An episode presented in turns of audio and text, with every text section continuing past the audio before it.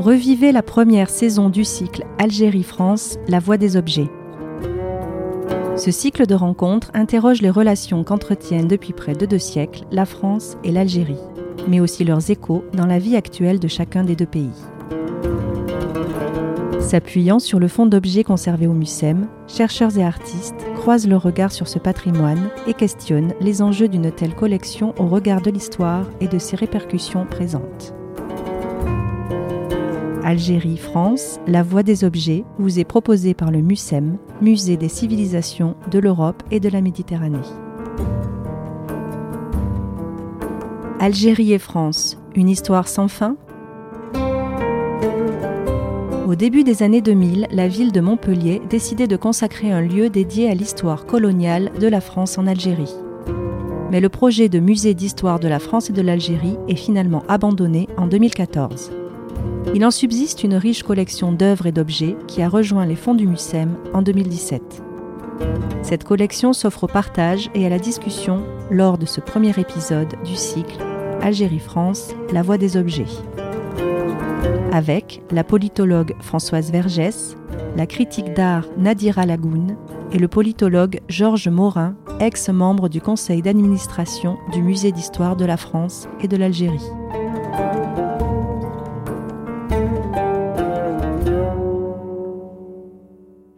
Donc je pense que nous sommes arrivés maintenant euh, à 20h, donc nous allons pouvoir euh, débuter.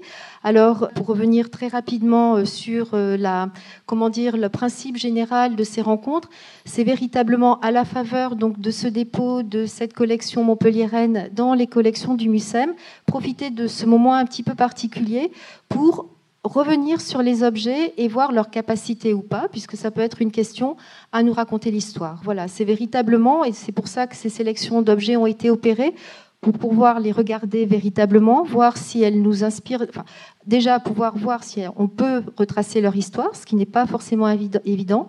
Ensuite, est-ce qu'elles racontent, est-ce que ces objets racontent véritablement ce qu'on leur prête, et est-ce qu'ils racontent la même chose pour tout le monde, et est-ce que d'une certaine façon, ils peuvent aider à la mise en partage d'une histoire commune, puisque, disons, ce qui, pour ce qui me concerne un petit peu euh, irriguer toute cette recherche que j'ai pu faire les dernières années sur cette histoire quand même particulière et, difficile, hein, et difficile en particulier dans un musée, c'était de se dire que le devoir d'histoire devait précéder celui des mémoires et non l'inverse. C'est-à-dire que garder en mémoire que euh, l'histoire est commune, mais que souvent elle n'est pas envisagée, et même la plupart du temps elle n'est pas envisagée selon la place, la situation qu'on occupe et le temps qu'on occupe également, elle n'est pas forcément envisagée de la même façon, mais que néanmoins elle reste commune. Elle est souvent lacunaire, on ne la connaît pas, etc. Et parfois on met très longtemps en fait à la connaître et parfois jamais, mais néanmoins elle est inéluctablement commune et que dans le cadre de, comment dire, d'une histoire qui à un moment connaît un profond bouleversement et en tout cas une profonde rupture telle que la guerre d'Algérie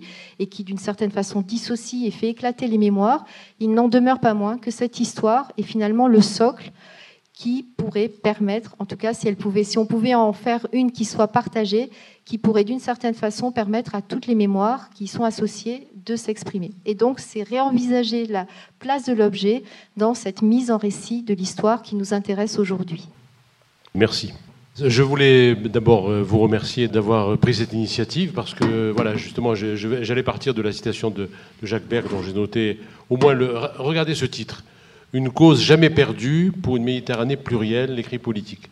Je crois que c'est un très très beau passage que vous avez choisi, venant de Jacques Berg. Hein, né, en Algérie, euh, grand, grand islamologue, euh, euh, qui, a, forgé beaucoup de conscience sur l'Algérie et, sur le Maghreb en général.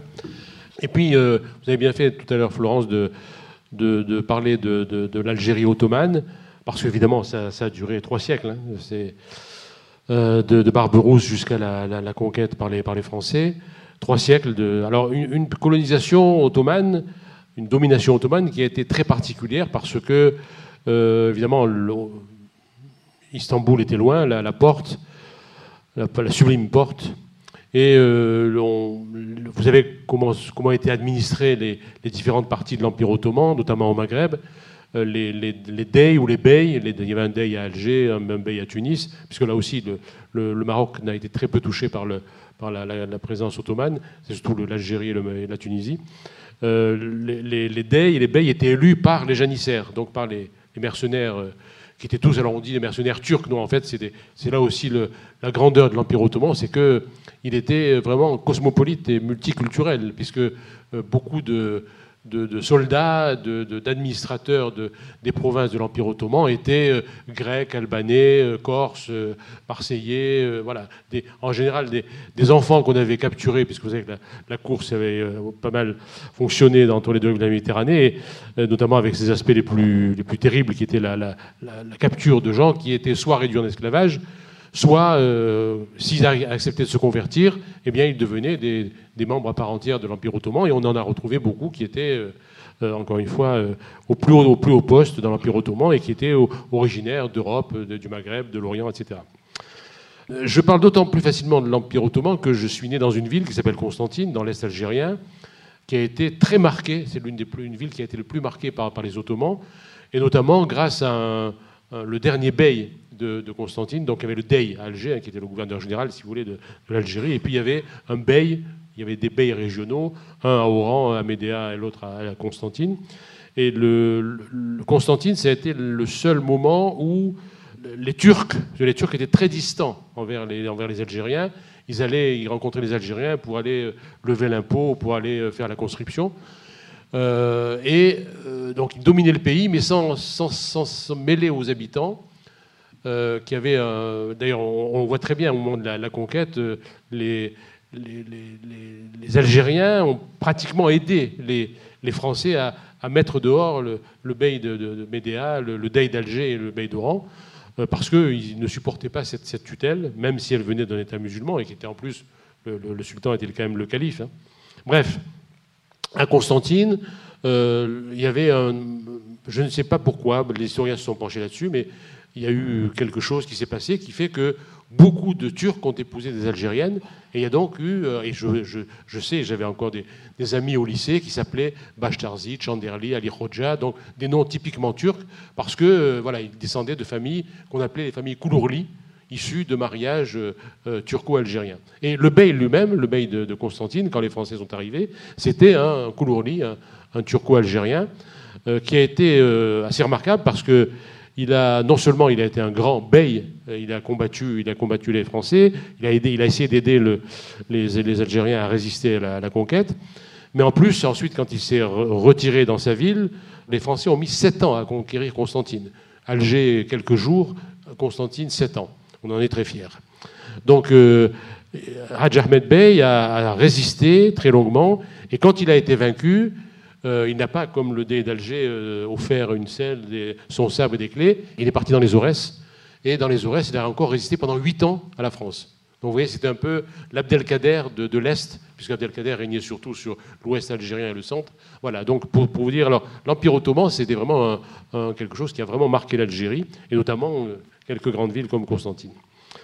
Euh, et tout ça, on le voit. Vous avez bien fait de rappeler que tous les objets qui sont exposés pour cette première exposition euh, rappellent que quand les Français sont arrivés, c'était la régence d'Alger, la régence ottomane d'Alger. Alors, ce que je voulais vous dire aussi, c'est que euh, cette Algérie ottomane, là aussi, quand vous parlez des objets, des expositions, leur importance dans la perception de l'histoire, je me rappellerai toujours en 2003 euh, on avait un, duo de, grands personnages qui gouvernaient la France, qui étaient Jacques Chirac et Lionel Jospin. Et ils ont décidé ensemble, avec Abdelaziz Bouteflika qui venait d'être élu, de, faire l'année de l'Algérie en France en 2003. Et euh, la, la, plus grande exposition qui a été faite sur l'histoire de la France et de l'Algérie, vous avez bien fait, Florence, de rendre hommage à Jean-Robert Henry, c'est lui qui l'a conçu et mené à bien à Aix-en-Provence, et ensuite elle a circulé en toute la France c'était, euh, il, a été génial. Au lieu de tout le monde tombe dans le piège, l'Algérie et la France, 1830-1962. Surtout pas. Il a fait, lui, une exposition sur 500 ans d'histoire franco-algérienne. évidemment, ça change tout. Parce qu'on se rend compte à quel point les, relations. Alors, deux exemples qui m'avaient beaucoup frappé. Euh, euh, d'abord, je vais commencer chronologiquement par Louis XIV il y avait dans l'exposition un manuscrit qu'il a retrouvé euh, dans, je ne sais plus quelles archives, je ne sais pas si elle venait d'Alger ou, de, ou d'Aix-en-Provence, une lettre du roi Louis XIV au nouveau Dey d'Alger qui venait d'être élu, en lui proposant de mettre à sa disposition un navire de la flotte royale française pour qu'il puisse aller présenter ses lettres d'allégeance au sultan de Constantinople. Alors, je ne sais pas, l'histoire ne m'a pas dit si le, le, Dey a accepté, mais on a trouvé une lettre de Louis XIV, donc adressée au, au, Dey d'Alger, pour lui proposer de mettre un navire de, Sa Majesté le roi de France pour transporter le Dey d'Alger à Constantinople. Donc, vous voyez. Alors, un autre exemple qui est, qui est encore plus euh, caractéristique et, tonitruant, c'est que euh, vous savez que la, superpuissance de, de, la, de la Méditerranée, pendant très longtemps, ça a été l'Espagne et que la France était un ennemi de l'Espagne, et que les, corsaires barbaresques les, étaient aussi, les Ottomans étaient aussi euh, les ennemis de l'Espagne. Et très souvent, ça, qui le sait? Et ça, là aussi, ça peut relativiser bien des choses. Les, corsaires du roi français et les corsaires barbaresques partaient ensemble à la chasse à l'espagnol. Et ainsi, euh, ils, ont, ils ont vaincu euh, de manière extraordinaire une, une, armada espagnole, je ne sais plus en quelle, en quelle année, et les les, Toulonnais, donc c'était des, corsaires du roi qui venaient de Toulon, ont invité Barberousse et les Barbaresques à venir fêter la victoire à Marseille. Marseille. 15 jours de beuverie entre les corsaires barbaresques et, les corsaires du roi. Donc vous voyez, euh, l'histoire vue par ce, biais, ça prouve que là aussi les, relations sont anciennes et qu'elles ont parfois des, chemins assez, assez étonnants. Voilà, je voulais vous dire parce que c'était le, je crois, encore une fois, le génie de cette exposition de montrer que l'histoire de la France et de l'Algérie, ça commence pas en 1830, ça se termine pas en 1962, mais que c'est une très longue histoire et vous avez raison de, terminer sur la guerre et puis sur l'avenir. Alors, ces objets, finalement, votre interrogation au départ, c'est euh, est-ce que euh, une exposition de ce type, est-ce qu'un musée, finalement, avec euh, des objets, des tableaux, des dessins, euh, ça sert à une meilleure appréhension de l'histoire Est-ce que ça permet d'avancer dans... Parce que l'histoire, c'est fondamental, notamment entre deux peuples comme les peuples d'Algérie et de France. J'y reviendrai dans 30 secondes. Je crois que ce que, ce que nous avons vu euh, avec vous tout à l'heure, euh, c'est une preuve que voir cela, ça peut, ça peut permettre à des gens qui prétendent connaître comme moi de, de se rafraîchir un peu la mémoire, et à des gens qui découvrent d'apprendre quelque chose vraiment. Alors, je, vais les prendre dans l'ordre où on les a vus. C'est vrai que, bon, je, félicite les, gens du MUSEM et vous-même, Florence, parce qu'ils sont, sont exposés de manière très, très astucieuse, très intelligente dans le, le cheminement. Euh, on commence bien sûr par l'objet de la reddition. Hein. le, le dé d'Alger, comme je vous l'ai dit, il s'est rendu très très vite. Il a, après le débarquement de Sidi Ferruche, quelques jours après, il, il rendait les armes. Et il rendait les armes au sens propre et au sens figuré, puisque, alors là aussi, l'histoire, c'est toujours. Euh, euh, il, faut, il faut toujours être très méfiant. Hein, le scientifique, il, a, il doit avoir le doute en permanence dans la pensée. Et vous avez bien fait de souligner, et c'est écrit dessus, que la selle que vous voyez, les clés que vous voyez euh, et le, sabre, ça, ça, aurait été offert par le Dey d'Alger euh, à la famille du, comte de Bourbon, qui était le, de, Bourmont, pardon, qui a été l'un des, conquérants de, l'Algérie en 1830. c'est lui qui commandait la flotte française. Bon, il y, a un conditionnel parce qu'on n'est pas sûr. Bon, en tout cas, ces, ces objets sont retrouvés. Peut-être le comte les a les a-t-il euh, subrepticement enlevés après avoir pillé la, Casbah Mais bref, la famille, la famille de Bourmont s'est retrouvée avec ces objets et donc elle les a offerts. Vous nous direz ça un peu, c'est intéressant. Mais voilà, donc ce sont des objets qui manifestaient le pouvoir du Dey et la, symbolique. Donc il les aurait remis au maréchal ou au, amiral de Beaumont, je ne sais plus, je crois qu'il était maréchal, euh, où il a été ensuite, euh, qui, euh, qui ensuite sont restés dans sa famille, la famille qu'il a ensuite rendue dans la structure muséographique. Alors, ça, bon, on rentre dans, le vif du sujet tout de suite, c'est la, la, conquête, la, victoire des Français tout de suite, la prise d'Alger.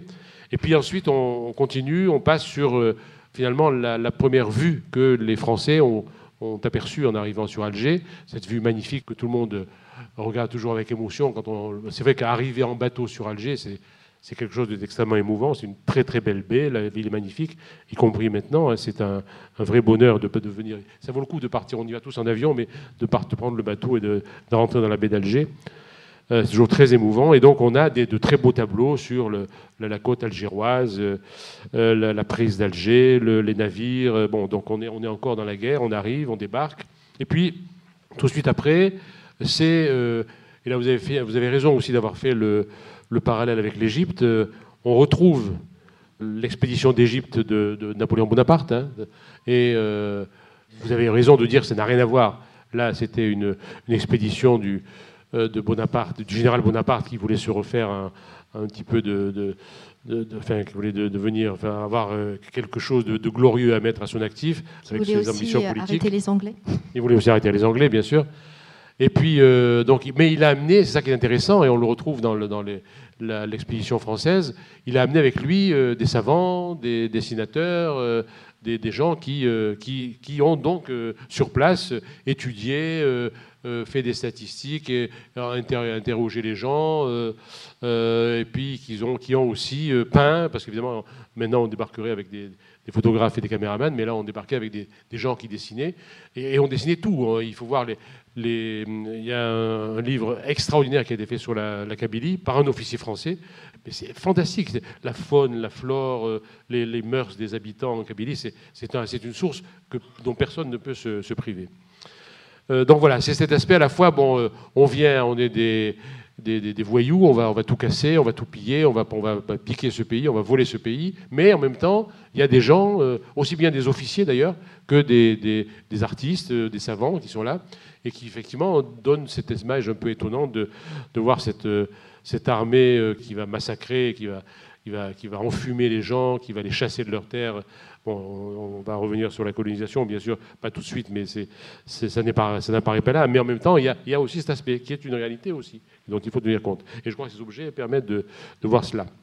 Ensuite, euh, bien sûr, on voit, et je vais en terminer par là, on, voit des peintres qui, euh, qui, peignent non plus une vue d'Alger euh, ou bien la conquête, mais euh, ils peignent l'Alger qu'ils trouvent. Donc la Casbah, là vous parliez de l'ancienne mosquée qui a été rasée pour en faire le lycée Budjo aujourd'hui le musée d'Abdelkader.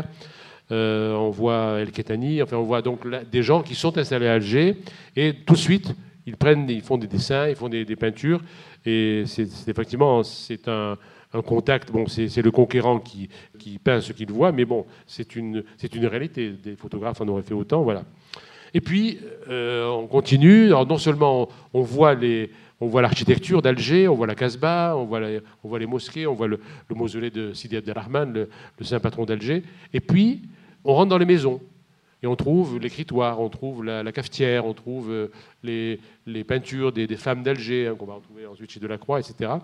Donc voilà, cette espèce d'appropriation, d'appropriation par des artistes de, cette histoire naissante. Et vous avez eu raison de rappeler que euh, cette histoire, elle n'était pas écrite.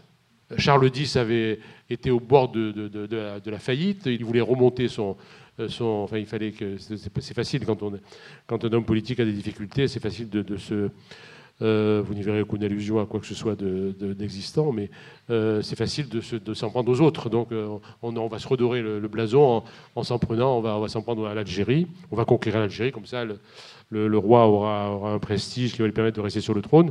Manque de peau, l'Algérie a été conquise et puis Charles Louis a été renversé.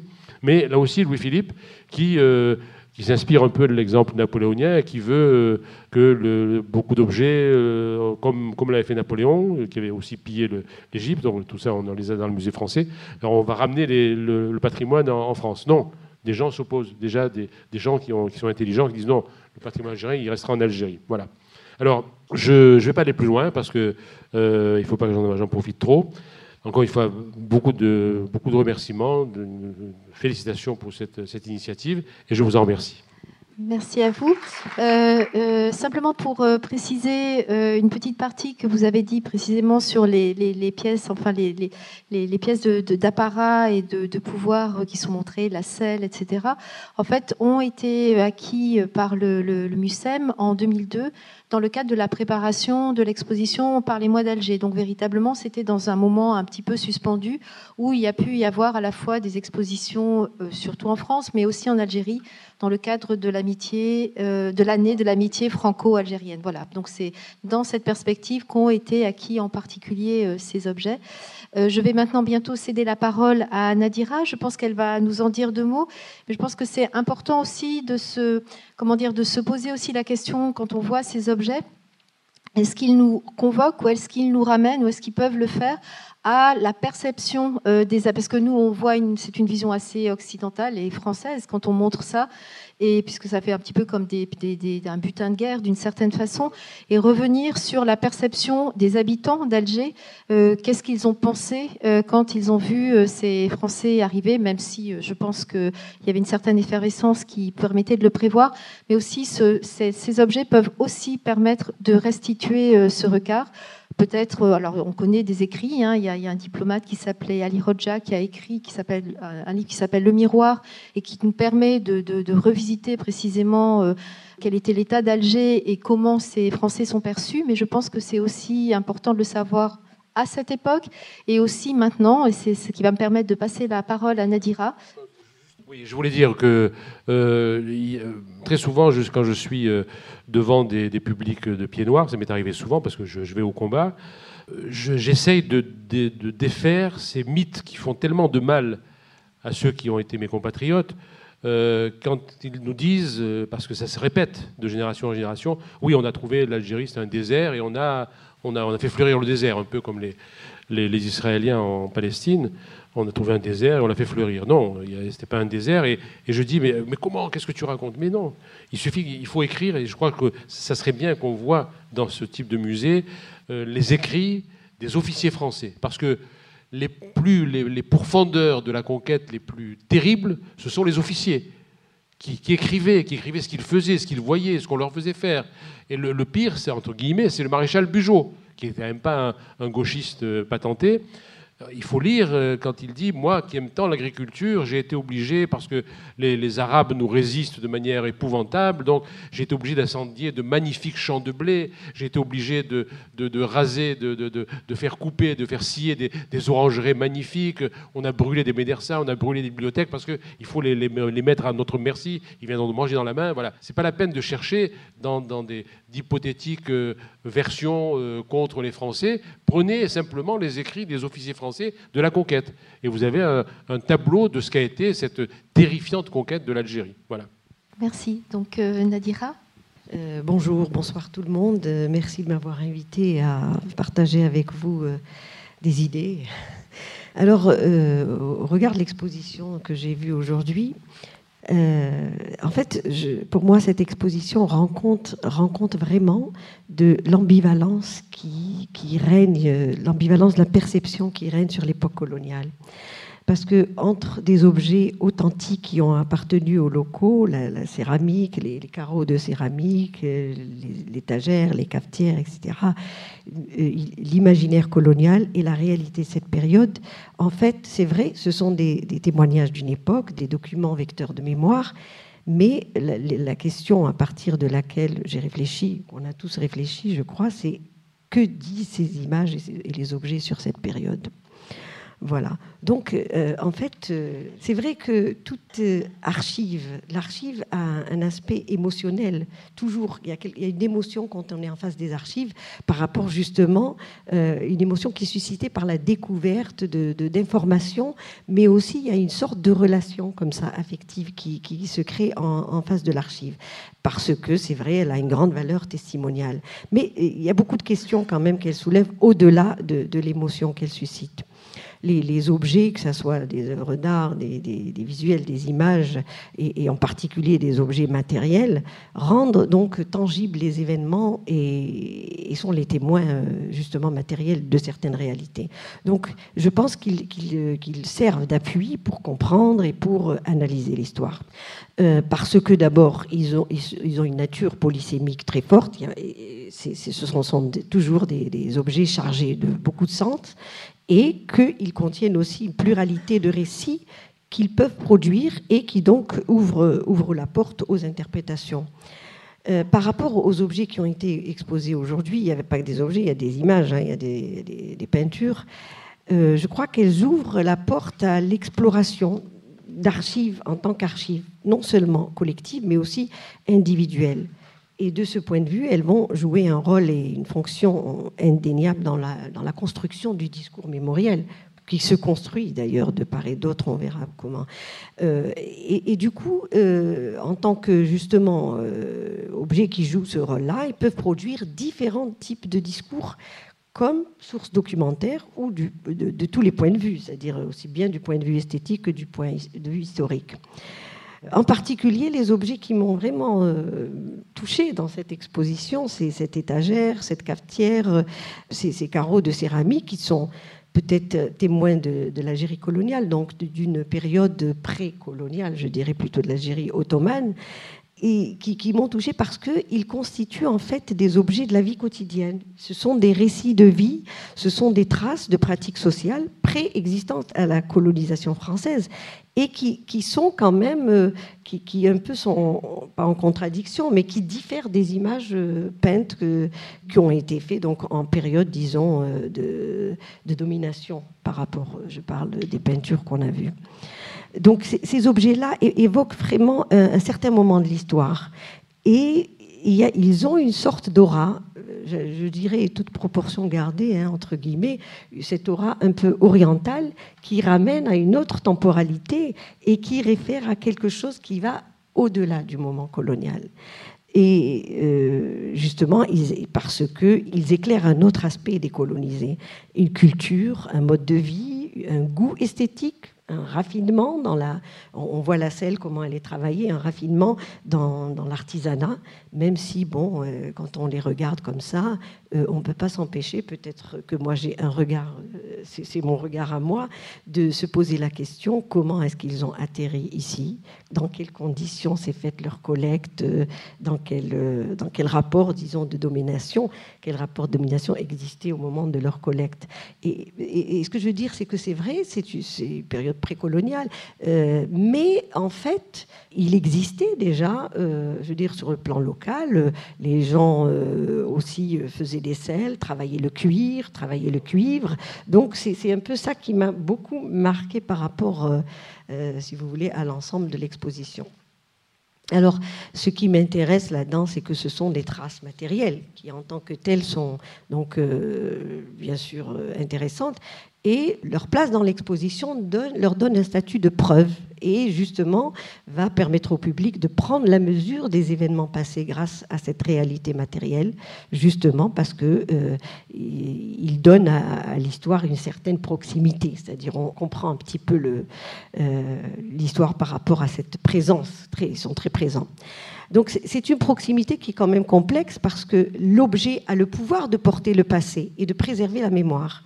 Mais en même temps, toujours, il y a quelque chose dans, l'objet qui est, euh, il y a comme un silence, il y a une sorte de mutisme, c'est-à-dire c'est comme une image. On sait que l'image en même temps montre, mais cache aussi. Voilà, c'est le, le, cas pour les images et pour les objets aussi. Donc, il porte euh, l'image, mais il porte aussi un certain mutisme et une absence de réponse par rapport à des questions qu'on se pose. Et, ça, il s'agit du, silence que renferment les objets par rapport au contexte qui le détermine, c'est-à-dire euh, dont j'ai parlé tout à l'heure, les conditions de sa présence, l'itinéraire de ces objets, comment quel parcours ils ont eu avant d'arriver ici, et ce contexte, le contexte qui existait au moment où justement ils, ont été euh, déplacés, transportés. Donc c'est une présence très très forte. moi j'ai ressenti la présence des objets comme quelque chose de très très fort et du point de vue peut-être affectif, idéologique, historique, mais il y a quand même une sorte de vide, et dont parle l'historien Hénard en 2007 dans, dans, son article Le trou, un concept utile pour penser les rapports entre objet et mémoire, et il dit donc le trou il y a un trou qu'il faut remplir en parlant de, des preuves de l'histoire, des, documents euh, d'archives, que ce soit des objets ou des images. Donc c'est justement ce trou qui suscite le discours mémoriel et pousse à justement l'investigation historique. Alors cette archive historique que représente l'objet est donc complexe. C'est pas seulement une preuve, preuve testimoniale comme ça parce que, euh, justement, du point de vue du discours mémoriel de part et d'autre, je veux dire que ça soit de la part euh, des Algériens ou des Français, c'est très complexe, c'est pas la même chose du tout. Mais il faut composer avec, euh, disons, cette complexité pour aborder les non-dits, les incompréhensions, etc. qu'elle suscite. Il reste donc un discours à construire. Et pour qu'il soit construit, il doit s'ouvrir à toute cette pluralité d'explications autour des, documents euh, témoins, de tout ce qui constitue, euh, disons, des preuves, euh, des, témoignages, etc. Et construire ce discours justement mémoriel sur là-bas, avec les incertitudes, les hésitations, les contradictions qui habitent les, imaginaires collectifs de part et d'autre. Alors, pour parler de ce discours, justement, j'estime que ce discours, l'élaboration de ce discours passe par la contextualisation du regard, pour susciter l'intérêt, mais aussi pour investir ces objets et ces images de signification, parce que, aux yeux du public, ils représentent une époque, des événements qui ne sont plus aujourd'hui, mais qui sont dans les mémoires c'est vraiment la grande valeur évocatrice qu'on accorde à tout document, qu'il soit objet ou, visuel, etc. Cette valeur évocatrice, je pense que c'est intéressant, bien sûr, de, les placer dans un musée, mais quelque part, le musée va diminuer un petit peu de la force de l'objet. Pourquoi? Parce que euh, s'il attire l'attention, il impose le regard, la contemplation, quand même exposé sur, euh, derrière une vitrine, etc. Il est comme dans un emprisonnement, je dirais, qui peut peut-être altérer la force et, ou du moins la, diminuer. Donc, euh, de ce point de vue, moi, je, milite, enfin, je milite, c'est pas je milite, mais, je suis très intéressée par euh, euh, la façon, parce que tout à l'heure, je, voulais parler, on parle de la voix des objets, mais je parlerai aussi de la vie des objets. C'est pas seulement ce que disent et ce que racontent les objets, mais aussi ce que, comment faire vivre toutes ces choses-là. Et euh, je pense, j'ai pensé que deux aspects qui existent aujourd'hui et qui se, euh, c'est-à-dire l'appropriation et réappropriation par les artistes de toutes ces preuves de l'histoire et notamment chez les artistes contemporains, que ce soit en Algérie d'ailleurs ou que ce soit euh, des artistes de la diaspora, et qui, mettent en vision tous ces objets dans des dispositifs, dans leurs propres les dispositifs qu'ils créent et je pense que c'est particulièrement important parce qu'ils éclairent un rôle, ils éclairent un aspect particulier de, de, ces, témoins de l'histoire et ils, ils, ouvrent en fait, ils, ils lancent une, une, autre dynamique dans la relation passé-présent parce qu'eux, ils travaillent au présent avec des objets du passé. Donc, en fait, dans les scénographies que, que, font les artistes contemporains, il y a une décontextualisation, recontextualisation, parce qu'ils les décontextualisent par rapport à leur euh, mise en musée, etc. Mais ils les recontextualisent par la mise en place d'un discours qui permet de déclencher donc l'imagination en dialogue avec le présent. C'est comme ça. De, il les font sortir de l'aquarium ou du bocal de la vie. Absolument. Et ils créent, ce qui est encore plus important, un lien entre le passé et le présent, parce qu'ils montrent ça au présent. Euh, bon, un présent bon, autre que celui que fournit le document, disons, et ils révèlent leur signification pour, pour le, citoyen, pour l'homme d'aujourd'hui. Voilà, je, je, cite ici, je voulais citer l'œuvre de Kaderatia, History of euh, Réappropriation. Il, a beaucoup travaillé en Algérie avec Zineb Sedira, bien que ce sont des, franco-algériens qui ont grandi en France, mais qui sont très présents en Algérie et qui ont, qui ont marqué quand même la, nouvelle scène de l'art algérien par, leur façon, par, par, leur vision. Et puis il y a le travail de Zineb Sedira aussi, donc, qui, a, qui a aussi travaillé sur... Je parle d'une... C'est une sorte C'est une réappropriation symbolique, mais c'est une réappropriation du passé par le présent. Voilà, l'œuvre de Zineb Sedira qui a donné de la visibilité. Donc voilà, comme Kader, euh, il donne une visibilité au présent d'objets, d'objets de, de l'époque coloniale. C'est vrai que souvent, les objets, comme j'ai parlé tout à l'heure de cet enfermement derrière une vitrine ou dans un musée, mais ils sont aussi parfois enfermés dans les célébrations mémorielles, c'est-à-dire qu'on les fige euh, dans, un passé, dans, l'histoire passée, et euh, elles restent prisonnières du passé pendant, longtemps, alors que justement, prises dans, un, dans, des dispositifs contemporains de ces artistes-là, les installations de ces artistes les mettent en relation euh, avec des œuvres contemporaines. Alors, c'est une sorte d'interaction comme ça, passé-présent, que les artistes euh, réalisent en, autant, en, offrant matière à réflexion sur l'avenir, d'ailleurs, de, de, ces choses-là. C'est vrai que l'objet en tant qu'œuvre, disons, parle, raconte différemment selon le contexte où on le rencontre et son, identité change de ce fait. C'est-à-dire que qu'on soit en France ou en Algérie, on ne va pas le regarder de la même manière et l'objet va se retrouver, donc peut plusieurs fois exprimer des choses différentes. C'est vrai, c'est sa polysémie dont j'avais parlé au début qui fait que chaque époque, style, genre ou individu va l'analyser avec sa propre intelligibilité pour le déchiffrer. Alors, euh, dans, l'exposition, on a vu que plusieurs se côtoient des objets, des images, des œuvres d'art qui appartiennent à, je dirais, elles appartiennent à différentes cultures en fait, puisqu'il y a l'ottoman et il y a la représentation de, par exemple, de, des femmes d'Alger par euh, en, fait, il les a fait représenter parce que lui n'était pas peintre lui-même, mais c'est un certain Rigaud qui les a, qui a fait cette représentation déjà, je pense, un peu fantasmatique, certainement plus fantasmatique que celle de Delacroix, puisque c'est c'est plus inspiré de Delacroix que, que l'inverse. Et c'est Berbrugger qui commandait en fait un certain nombre d'illustrateurs d'illustrer. Mais en fait, euh, je parle de, de, ces, de ces images-là et se côtoient des objets, des images qui appartiennent en fait à différentes cultures, modes de vie et visions du monde, parce que euh, c'était le début du 19e siècle ou un peu avant. Et il y a quand même, c'est comme s'il se retrouvait plusieurs temporalités, hein, parce que le temps long de, l'époque ottomane et puis l'époque coloniale, et puis le présent, c'est-à-dire nous et, tout le monde qui, est là et qui regarde ces œuvres. Donc c'est plusieurs temporalités qui se retrouvent en même temps et qui sont donc euh, autant de tranches de regard et de tranches d'histoire. Et ce que je voulais dire, c'est que plusieurs temporalités et qui, quand même, euh, sont, des documents sur des intimités, si on regarde les objets comme la cafetière, etc. Mais c'est aussi euh, des choses un peu fragmentaires, un peu qui parlent aussi de gens anonymes et de, lieux et d'événements.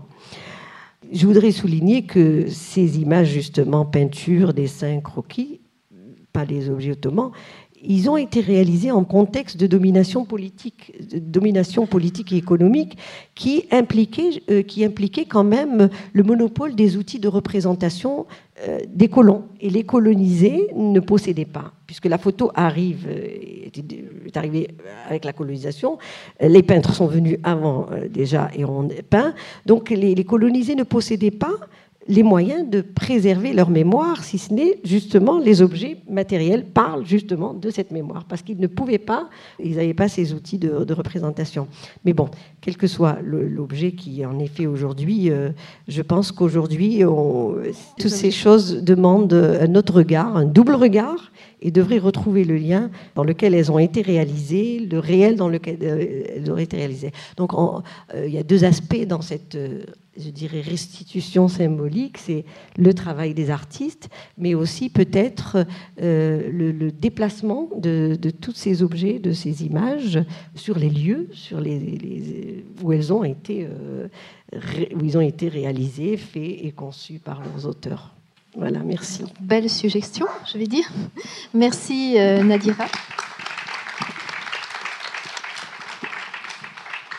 puisqu'on on a quand même évoqué le musée dans sa, comment dire, dans sa situation potentielle d'enfermement des objets, en tout cas, bon, qui restitue euh, toute l'histoire, etc., mais qui peut aussi provoquer une, une distance. On va aller sous un autre plan encore du musée, dans son histoire, dans son, en tant qu'institution, et euh, dans son rapport au colonialisme, ou en tout cas à l'histoire coloniale de la France en particulier. Et là, je passe la parole à Françoise Vergès. Merci. Merci. Oui, je souhaite euh, peut-être un peu m'éloigner de l'objet, de les objets eux-mêmes. Et je voudrais partir même de l'argument qui a accompagné euh, pour moi la présentation de la soirée et qui m'a fait voir ces objets d'ailleurs autrement à cause de ce texte. Très rapidement, enfin vous pouvez le lire, l'histoire des relations entre l'Algérie et la France complexe et douloureuse, les blessures de ces mémoires désaccordées, les musées euh, peuvent-ils contribuer à une mise en récit partageable et apaisée Pourquoi Comment? Bon, donc je suis un petit peu partie de ça pour me poser les questions euh, suivantes. Est-ce que le musée est vraiment, peut être un lieu de réconciliation? Comment l'objet peut-il être un outil d'apaisement? Et l'histoire peut-elle avoir une fin? Puisque Algérie et France, histoire sans fin. Donc, je vais essayer de donner quelques points de réflexion en partant euh, donc d'expressions qui ont été utilisées et je, reviendrai, je parlerai des objets. Alors, euh, on, est invité à nous situer, à parler à partir d'un point de rencontre entre deux rives, Algérie et France. C'est important, mais pour moi, malgré tout, je voudrais quand même partir de la France, parce qu'on est en France. Et comment parler d'histoire commune quand régulièrement en France, ça coince très rapidement quand on parle d'histoire coloniale et présent colonial Et Algérie-France, euh, c'est donc aussi la France aujourd'hui. Si c'est l'Algérie aujourd'hui, c'est aussi la France aujourd'hui. Et les questions qui sont posées à la France par toute une génération, justement sur son passé colonial, à partir de leur présence en tant que Français, et ni en tant qu'Algérien ou Franco-Algérien, mais en tant que jeune Français. Et est-ce possible d'éviter cette dimension quand on va travailler à la visualisation de l'histoire passée et présente? Je pensais aussi Algérie et France, c'est un couple, mais d'abord, est-ce qu'il n'y a pas des Algéries et des France? Est-ce que c'est vraiment un couple fermé ou interviennent d'autres acteurs régionaux et mondiaux? On sait que l'Algérie est en lien avec d'autres colonies, entre l'Algérie et le reste de l'Afrique. Et aussi, je me demandais dans Algérie et France comment l'une fabrique l'autre et vice-versa. Par exemple, donc dans ces, manières euh, de voir euh, un objet, moi, quand je vois, euh, quand je pense à l'Algérie, je, peux aussi faire ces liens. Euh, j'ai beaucoup travaillé sur la Commune de Paris, 1871. Eh bien, ça m'amène à l'insurrection d'Almocranie, qui m'amène à la Nouvelle-Calédonie, puisqu'on les envoie là-bas euh, en exil, insurgés algériens et communards, dépossession des Kanaks en Algérie, quelques années plus tard, révolte, grande insurrection des Kanaks, auxquelles, dans la répression, vont participer quelques communards et quelques insurgés envoie à Madagascar. Et donc, ces circuits qui font que on ne peut, dire, ça fait éclater euh, les, couples un peu binaires. Donc voilà, ça, c'est des prépositions. Alors, je dois dire que j'ai rien contre la réconciliation et la paix. Mais que je m'intéresse aux conditions dans lesquelles réconciliation et paix sont acquises. C'est-à-dire que la réconciliation et la paix, c'est, il y a des conditions, et quelles sont ces conditions? Et ça me semble absolument essentiel.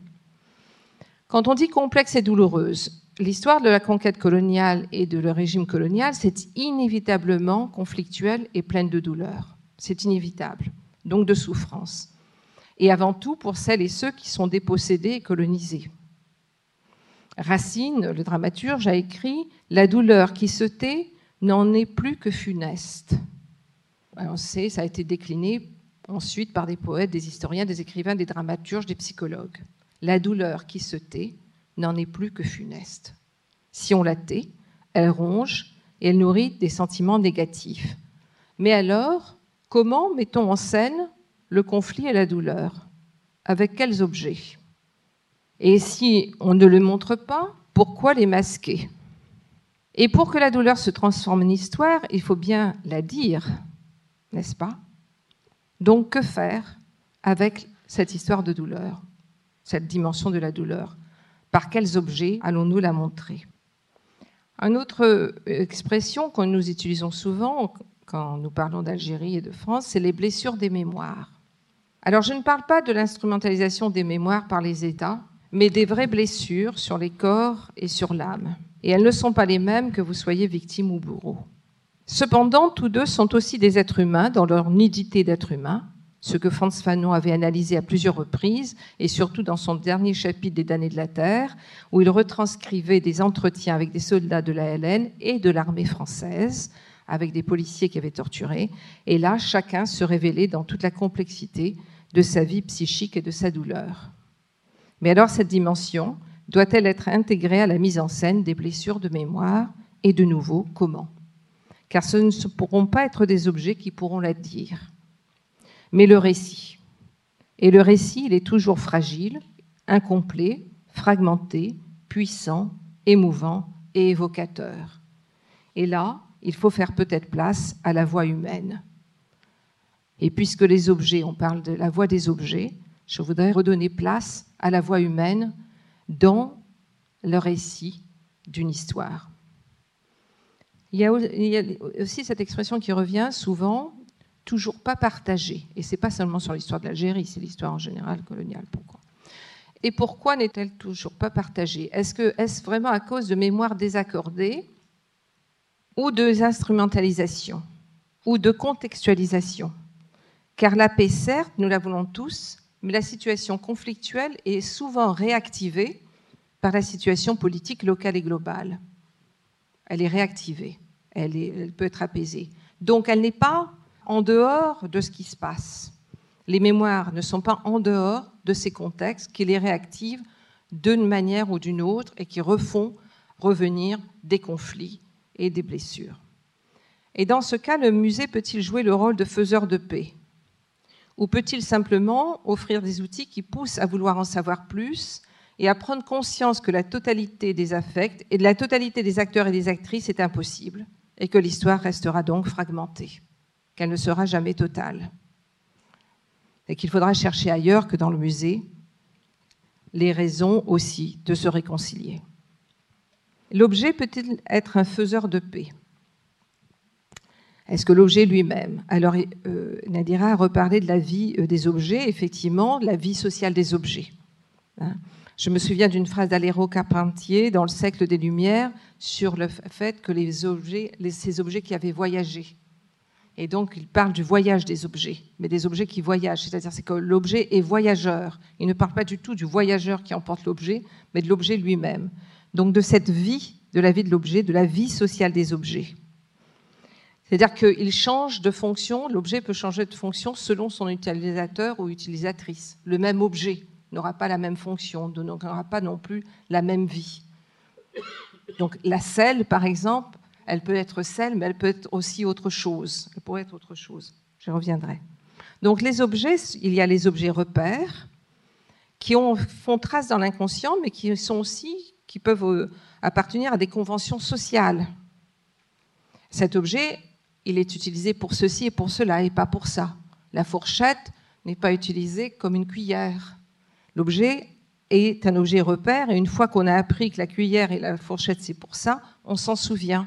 Et on s'attend à ce que tout le monde observe les conventions sociales ou manger avec la main dans d'autres endroits.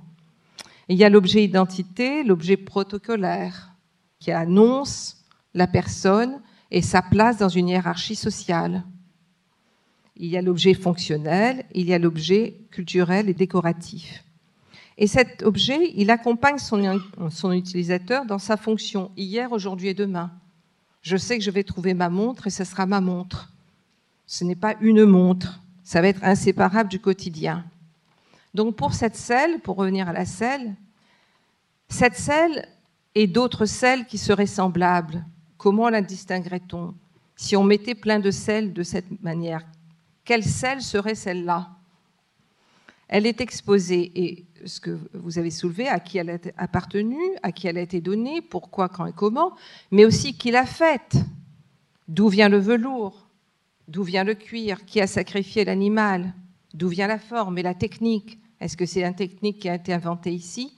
Donc une série de relations qui relativisent l'identité et qui donnent à l'objet sa propre vie en dehors même de la personne qui l'aurait utilisé.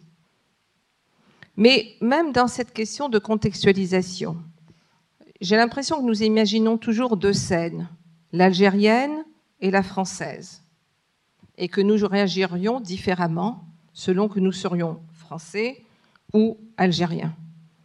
Mais il y a d'autres personnes qui visiteraient, qui regardent ces objets et qui ne seraient et en Algérie différemment, selon qu'on vient d'un endroit d'Algérie, ou même évidemment aussi en France différemment. Mais évidemment aussi, on le voit, et les références qui, qui sont déclenchées ne sont pas nécessairement les mêmes. C'est-à-dire, même l'Algérie ottomane peut déclencher d'autres références selon que l'on vient d'ailleurs. Ou même, par exemple, quand chaque fois que je vois 1830, pour moi, ça, c'est à la fois conquête de l'Algérie et ça marque le fait que c'est 18 ans avant l'abolition de l'esclavage. C'est-à-dire que l'État français, pendant ces 18 ans, met en place les régimes qui vont remplacer aussi le régime de l'esclavage. Donc pour moi, même l'histoire d'Algérie est liée aussitôt avec d'autres histoires. Donc comment tire-t-on les fils et comment mettons tous ces réseaux? Comment donc euh, interroge-t-on des périodicités, comme vous l'aviez euh, euh, signalé, mais des périodicités même dans lesquelles on rentre automatiquement pensant qu'elles vont nous dire quelque chose. Le dernier point que je voudrais soulever, c'est l'objet comme source de narration. Alors l'objet, on lui donne un rôle, on, on pense qu'effectivement, il, il va nous dire quelque chose, il va nous faire un récit. On, lui donne d'ailleurs un rôle et une place centrale dans la narration. Alors, comment on va réintroduire ce qui n'est pas dit par l'objet ou ce qui ne peut pas être dit par un objet, ce qu'un objet ne dira jamais Juste un petit exemple. Moi, j'ai travaillé sur un projet de musée. Il fallait, par, exemple, parler aussi euh, des migrations, par exemple de l'esclavage, ou des migrations qui ont suivi l'esclavage, quand l'État français a envoyé d'autres personnes dans les plantations pour travailler à la place des esclaves affranchis. Sur l'esclavage, par exemple, tous les objets que vous allez trouver dans les musées de l'esclavage appartiennent à l'histoire de l'esclavagisme. C'est-à-dire, on vous montre des chaînes, des instruments de torture, les bateaux négriers, tout le dispositif, les techniques mises en place pour faire des esclaves et transporter les produits. Rien ne vous dit de ce qu'il en est de la vie des esclaves, des êtres humains, des personnes qui, euh, comme vous et moi, continuent à rêver, euh, à avoir faim, euh, à vouloir dormir, à tomber amoureux ou avoir, enfin, avoir des sentiments et des espoirs ou des douleurs et des souffrances. Et dans ce cas, l'absence d'objet pose réellement problème. Et ce n'est pas le seul cas, je vous donne celui-là, mais il y en a plein d'autres, on pourrait dire. Donc, que fait-on de tout ce qui n'est pas, ne peut pas, non pas seulement parce que l'objet, euh, il n'y a pas l'objet qu'il faut, c'est pas la question de l'authenticité de l'objet, mais aucun objet ne peut dire cette histoire. Et il y a beaucoup d'histoires qui ne peuvent pas être dites par les objets. Donc c'est juste cette question. Je voudrais juste donner un petit exemple, un tout petit exemple de comment j'ai essayé de travailler à partir de l'absence d'objets. J'ai proposé au Louvre de faire des visites guidées qui s'appelaient L'esclave au Louvre, une humanité invisible. Pourquoi le Louvre? Bon, D'une part, c'est le plus grand musée du monde, le plus visité, mais surtout, sa collection se situe entre 1793 et 1848. Après 1848, les collections sont au musée d'Orsay. C'est une coupure dans l'histoire de l'art. Bon. 1793, c'est parce que le musée ouvre à ce moment-là, mais c'est une date extrêmement importante c'est la première abolition de l'esclavage dans une colonie française, à Saint-Domingue, qui était la plus grande colonie esclavagiste à l'époque, qui fournissait plus de la moitié du sucre qui était consommé en Europe. En Europe, pas en France, en Europe. Et donc, ces deux dates, d'une certaine manière, enserrent cette collection et donc font référence aussi à une histoire extrêmement importante dans l'histoire de la France et du monde. Et j'ai demandé à ce qu'on essaye de trouver. Alors, je ne voulais pas qu'on cherche nécessairement les peintures ou les tableaux représentant des esclaves. Il y en a très, très peu. Il y en a très peu. En fait, la représentation se passe à partir de 1830, donc on est déjà dans la deuxième moitié du 19e, et c'est vraiment euh, la propagande abolitionniste qui va trouver les moyens de représenter, et va justement insister sur la souffrance, montrer la torture, les chaînes, les bateaux négriers, parce qu'ils comprennent que ce n'est que par là qu'ils vont pouvoir toucher le public européen. Parce qu'effectivement, vous avez des tableaux qui montrent des personnes, des esclaves travaillant dans les champs. Euh, si vous, voyez par exemple Martinique, 1820, ben vous dites, tiens, il y a des gens qui travaillent dans les champs et qui coupent la canne. Y a, rien ne vous indique que c'est du travail esclave. Rien, sauf la connaissance de cette histoire. Et donc, c'est pour ça que les abolitionnistes ont, insisté sur la représentation de la douleur et de la souffrance. Donc, je reviens à mon histoire du Louvre. Et donc j'ai demandé aux, conservateurs qu'on essaye d'identifier des tableaux où euh, finalement, pour la première fois, on voyait quelqu'un fumer une pipe. Est-ce qu'il y avait un moment où on commence à avoir des tableaux avec des gens qui fument? Et avant, non, parce que finalement, le tabac n'est pas encore là. Le tabac n'est pas encore suffisamment répandu en Europe. effectivement, c'est le 17e hollandais, assez tôt, dans les premiers tableaux du 17e hollandais, vous voyez des hommes. Et donc, ma question, c'était de voir comment. Il n'y avait pas l'objet de l'esclavage, il n'y avait pas, mais c'était de montrer comment. L'esclavage avait été entré dans les mœurs et avait complètement transformé la vie sociale et culturelle pour qu'un objet, pour qu'une des productions de l'esclavage, de tabac, devienne, euh, pour qu'un aristocrate, un noble, c'est un, noble, un grand bourgeois euh, hollandais, veuille se faire représenter fumant une pipe. Il n'y avait que ça, d'ailleurs, il est là, il est en train de fumer une pipe, il n'y a pas d'autres, objets nécessairement autour de lui. Et à partir de là, de tirer plusieurs fils, qui n'étaient pas seulement l'histoire de l'esclavage et du tabac, mais c'était aussi le tabac. Euh, pourquoi, par exemple, le tabac est associé au masculin euh, Il n'y avait rien de naturel à ça. Il n'y a rien de naturel à ce que Devenir un homme, c'est fumer. Pourquoi, pas, pourquoi les femmes ont dû attendre la seconde moitié du XXe siècle pour fumer en public? Donc c'était à partir d'un objet manquant, c'est-à-dire l'objet de l'esclavage, de tirer plusieurs fils pour donner en fait toute une histoire sociale, politique et culturelle qui n'était pas représentée, mais qui pouvait tout à fait être lue sans être nécessairement représentée. Donc c'est cette question aussi de représentation, que la représentation n'a pas à être la représentation de ce dont il est question, elle peut aussi passer par d'autres biais. Et donc là, moi, je ne voulais pas qu'on introduise justement nécessairement au Louvre des représentations d'esclaves pour combler le manque. Au contraire, ce que je trouvais important, c'est que le manque reste et qu'on puisse montrer pourquoi le manque, enfin l'absence plutôt, l'absence était nécessaire. Elle était absolument nécessaire. Il ne pouvait pas être question à l'époque où l'Europe s'enrichissait et consommait café, sucre, tabac, euh, coton et chocolat, qu'il y ait à la fois des représentations des cafetières, théières, de la vie euh, euh, moderne, enfin de la vie bourgeoise et moderne qui, qui s'épanouissait, et avec à côté un tableau qui représenterait les conditions de production des objets. C'était, euh, ce n'était pas possible. Donc je, trouvais que c'était intéressant de parler de cette nécessaire absence. Et donc dans un, dans un musée qui serait sur un musée d'une histoire aussi conflictuelle et complexe, comme vous le dites, ça serait de qu'il y ait malgré tout que des absences restent, de ne pas chercher à les combler, parce que cette tentative de vouloir une histoire globale, en fait, c'est une histoire qui nécessairement va étouffer et masquer des pans entiers de choses qui ne peuvent pas être dites par les objets, qui ne peuvent être dites que par l'échange et la recherche. Merci.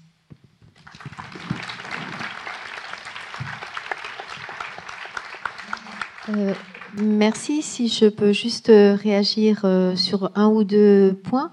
D'une part, cette, donc, cette absence nécessaire, je pense qu'effectivement, dans le musée que nous construisions à Montpellier, il y en avait. que par ailleurs, nous avons, essayé précisément pour restituer la voix, non pas celle des objets, mais aussi des humains qui avaient vécu cette histoire, euh, nous avions pensé à injecter de la littérature, puisque souvent le roman colonial décrit, euh, quel que soit, et parfois il est de qualité, parfois moins, néanmoins décrit considérablement la manière, très simplement, de cette société, les manières de vivre de cette société, peut-être plus ingénument et plus franchement que ce qu'il n'imaginait le faire. Et par ailleurs aussi, il se trouve qu'actuellement la recherche est très orientée sur la micro-histoire, sur l'histoire vraiment prise au, au, plus proche du terrain et en particulier en Algérie, une, comment dire, une, une catégorie qui a beaucoup euh, suscité d'archives, c'est les affaires juridiques, les affaires judiciaires. Et par ce biais, on peut remonter euh, à des histoires tout à fait concrètes et restituer d'une certaine façon, parce que, alors peut-être qu'on se trompait, mais on ne voulait pas être d'une histoire simplement euh, parce qu'elle était asymétrique, euh, parce que précisément il n'y avait pas de production d'un côté et surproduction de l'autre, surproduction des dominants et sous-production des dominés. On avait aussi à cœur de montrer qu'il y avait des actions et des réactions, que cette population algérienne n'était pas restée simplement soumise et qu'elle avait dû s'adapter aussi aux conditions de vie que lui offrait euh, cette Algérie coloniale.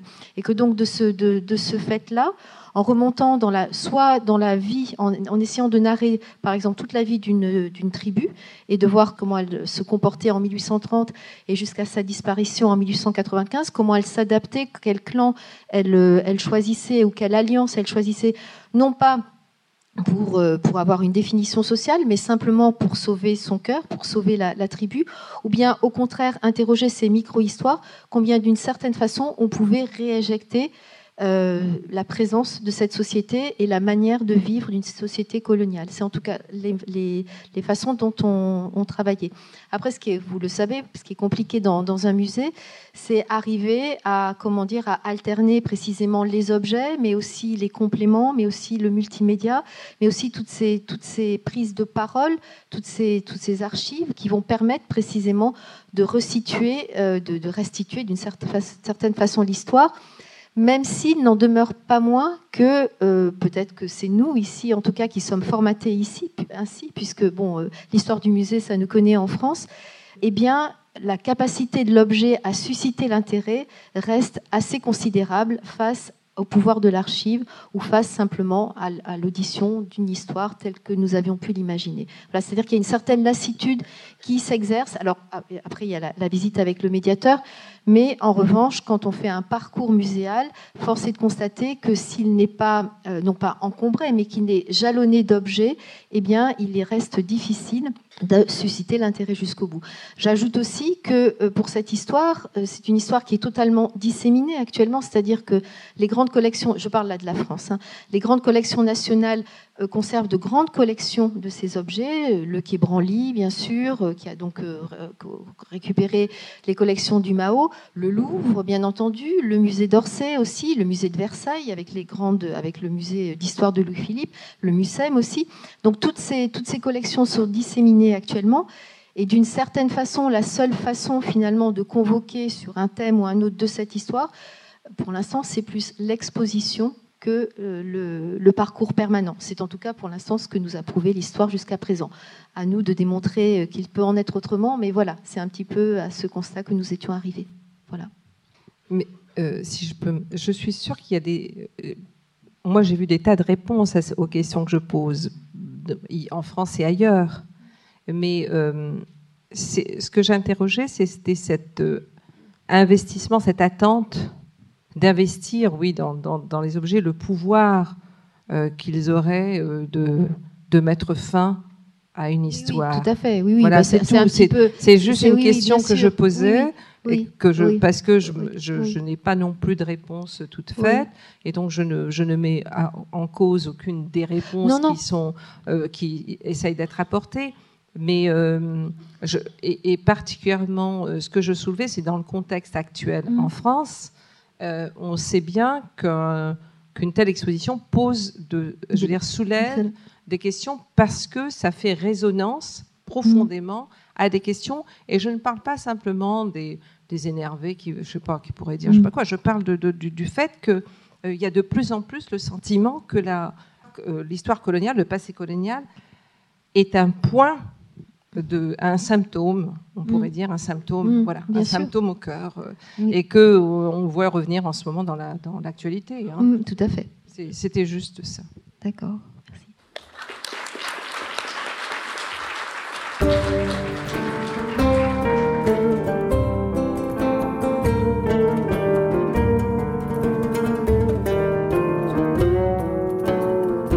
C'était Algérie et France, une histoire sans fin. Une discussion avec Françoise Vergès, Nadira Lagoun et Georges Morin. Un podcast de la série Algérie-France, La Voix des objets, proposé par le MUSEM. Pour en savoir davantage, rendez-vous sur musem.org. À bientôt.